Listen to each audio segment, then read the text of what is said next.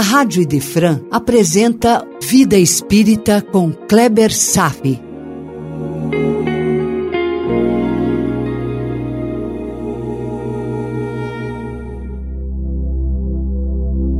Os Mensageiros, capítulo 24, A Prece de Esmalha, parte 2.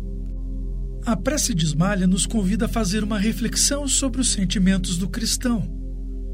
Não os sentimentos superficiais, de uma crença que para muitos se consagra apenas nas datas festivas de Natal, Páscoa, etc. Eu falo dos sentimentos verdadeiros que emergem para o discípulo do Mestre, quando encara a vida com a responsabilidade de um espírito que está no mundo, trabalhando no ambiente da terra, sendo humano em sua existência e sendo espírito em sua convicção. Eu comentei sobre o impacto que se estabelece quando nos defrontamos com um chamado às responsabilidades. E então nos deparamos com uma porta estreita.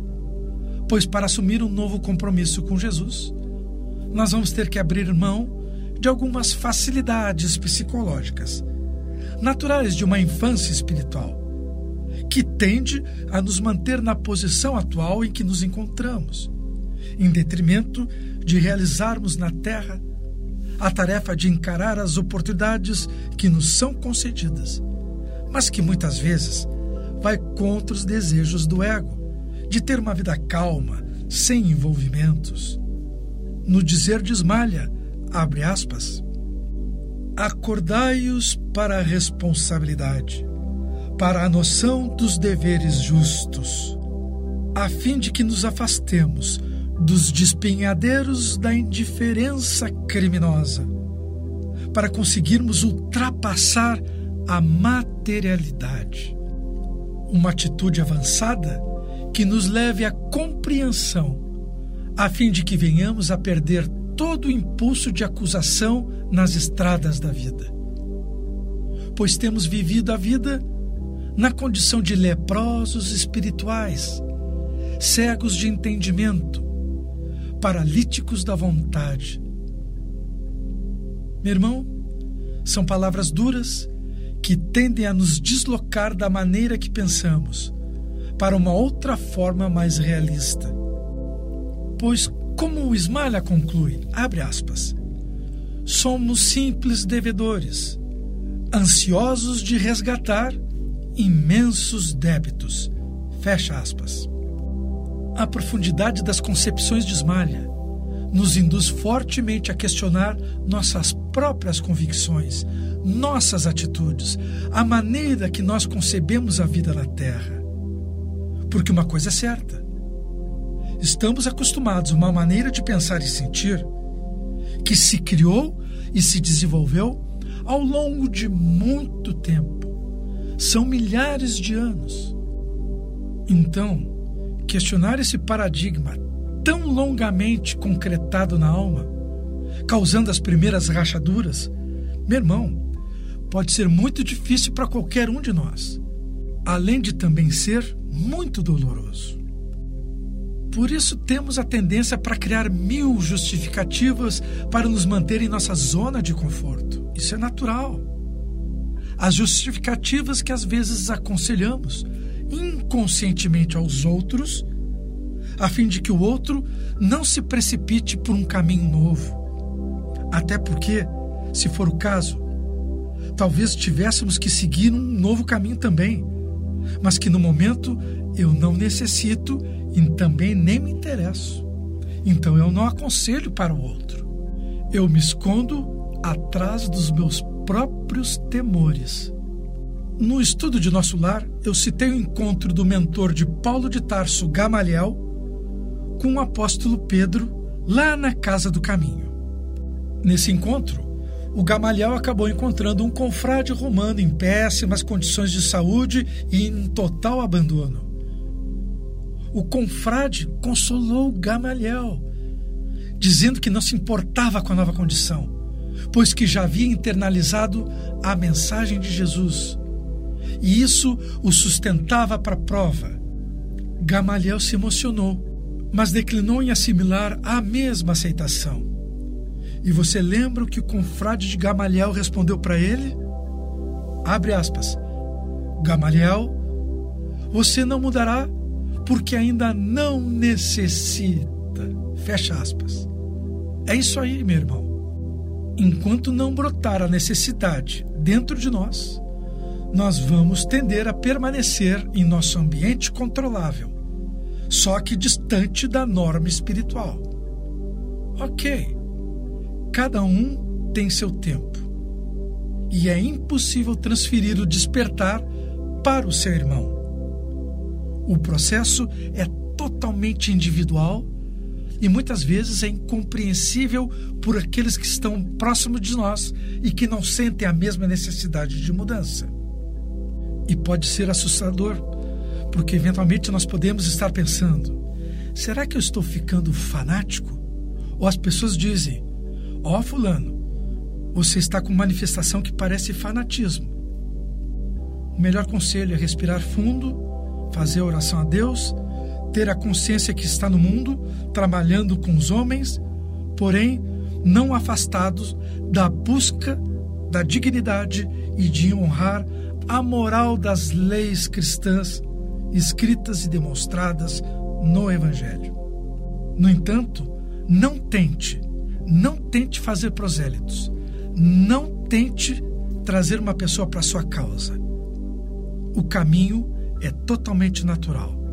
Assim então, você não se tornará um fanático, e sim mais um discípulo de Jesus. Voltando às preces de Ismalha, em determinado momento, os resultados se fizeram notar, numa espécie de transfiguração. No momento que Ismalha fez a prece, imediatamente ela se transfigura e manifesta sua verdadeira condição espiritual já conquistada. E a prova de que a nossa transmutação é um processo individual, nós poderemos verificar quando a cada um dos presentes no pavilhão a manifestação se deslocou para uma transfiguração proporcional à sua conquista moral. Veja o que o André Luiz observou. Abre aspas. Observando-a por um momento, eu reparei que a esposa de Alfredo se transfigurara Luzes diamantinas irradiavam de todo o seu corpo, em particular do tórax, cujo âmago parecia conter misteriosa lâmpada acesa. Verifiquei que o mesmo fenômeno se dava conosco, embora menos intensamente. Cada qual parecia ali apresentar uma expressão luminosa, gradativa. As senhoras que acompanhavam Ismalha estavam quase semelhantes a ela, como se trajassem soberbos costumes radiosos, em que predominava a cor azul. Depois delas, em brilho, vinha a luz de aniceto, de um lilás surpreendente. Em seguida, tínhamos Alfredo, cuja luz era um verde suave e sugestivo, sem grande esplendor. Depois dele, vinham alguns servidores ostentando na fronte claridades sublimes, expressas em variadas cores. E logo após, Vicente e eu mostrávamos fraca luminosidade, ao qual, porém, nos enchia de júbilo intenso, considerando que a maioria dos cooperadores em serviço apresentava o corpo obscuro, como acontece na esfera carnal. Fecha aspas. A gradação da intensidade do brilho e da cor é uma das mais puras manifestações de espiritualidade que se pode observar. Acompanha literalmente a elevação espiritual. Não há como criar uma manifestação espiritual a não ser pela própria capacidade de expressar seu estágio vibratório, seu estágio moral. E mesmo entre os homens, quando não podemos visualizar esta gradação, poderemos ter sensações que nos indicam a pureza das emanações. Isso se você também tiver um grau de sensibilidade mais apurado, meu irmão. Isso tudo não deixa de ser uma forma de comunicação entre os seres, uma experiência que não se dá pelo verbo articulado, mas pelas forças mais ou menos ocultas que guardamos na nossa alma. E durante a prece, ainda ocorre um outro fato. A prece estava despertando recursos da alma que nos vincula aos espíritos superiores, em outras esferas elevadas, mesmo que não possamos enxergá-los. Um vínculo presente e real de natureza vertical. Não ver o espírito não significa que ele não esteja presente. Há campos magnéticos sobrepostos a outros campos magnéticos. Há mundos sobre os mundos. A prece é a chave que rasga e interconecta todas essas camadas. Vejamos, abre aspas. Os flocos leves que vinham da materialização dos espíritos superiores que não estávamos vendo, esses flocos desapareciam ao nos tocar. Porém, começando a sair de nossa fronte e do peito, grandes bolhas luminosas, com a coloração da claridade de que estávamos revestidos, elevando-se no ar e atingindo as múmias numerosas. Ainda aí, reparava o problema da gradação espiritual. As luzes emitidas por Ismalha eram mais brilhantes, intensas e rápidas, alcançando muitos enfermos de uma só vez. Em seguida, vinham as fornecidas pelas senhoras do seu círculo pessoal. Depois, tínhamos as de Aniceto, de Alfredo e dos demais. Os servos de corpo obscuro emitiam vibrações fracas, mas visivelmente luminosos. Cada qual, naquele instante de contato com o plano superior, revelava o valor próprio na cooperação que podiam prestar. Repara aqui, meu irmão, que a expressão de amor proveniente de fontes sutis e superiores não recaíam diretamente sobre os enfermos. Muito provável porque eles não tinham a capacidade receptiva de energia tão sutil. Mas o amor compensa, pois que os trabalhadores recebiam esse estímulo do alto e acabavam repassando pela capacidade pessoal de cada um deles. Isso teve uma explicação para nós vinda de Aniceto.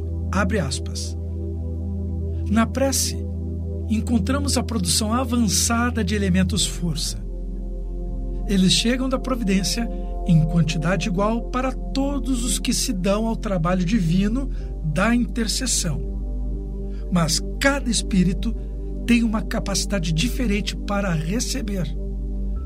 Essa capacidade é a conquista individual para o mais alto. Ora, veja aqui, meu irmão, a meritocracia, não é verdade? Mas eu vou seguir aqui, ó.